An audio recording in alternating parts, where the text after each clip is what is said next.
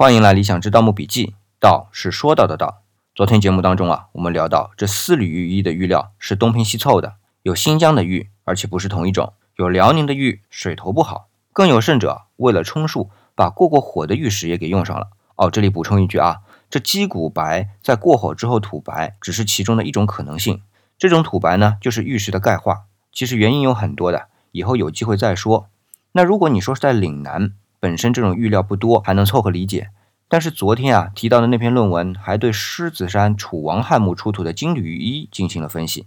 虽然说从玉质上，狮子山楚王汉墓出土的金缕玉衣远比南越王的丝缕玉衣得好得多，但是通过对玉片的切口形状等判断啊，有大量的玉片也都是残片，也就是说它是其他玉器加工过程当中多出来的小玉块再加工成的。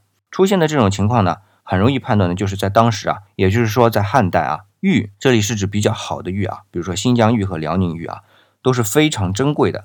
这也可以理解，毕竟在当时啊，新疆和辽宁都不是在汉朝的直接统治下的。可即便是如此稀少啊，在汉代玉的用量也是非常大的。我们前面说到过，这玉匣真正成套入制的啊，也就是在汉朝。那其中的原因呢，我们明天说。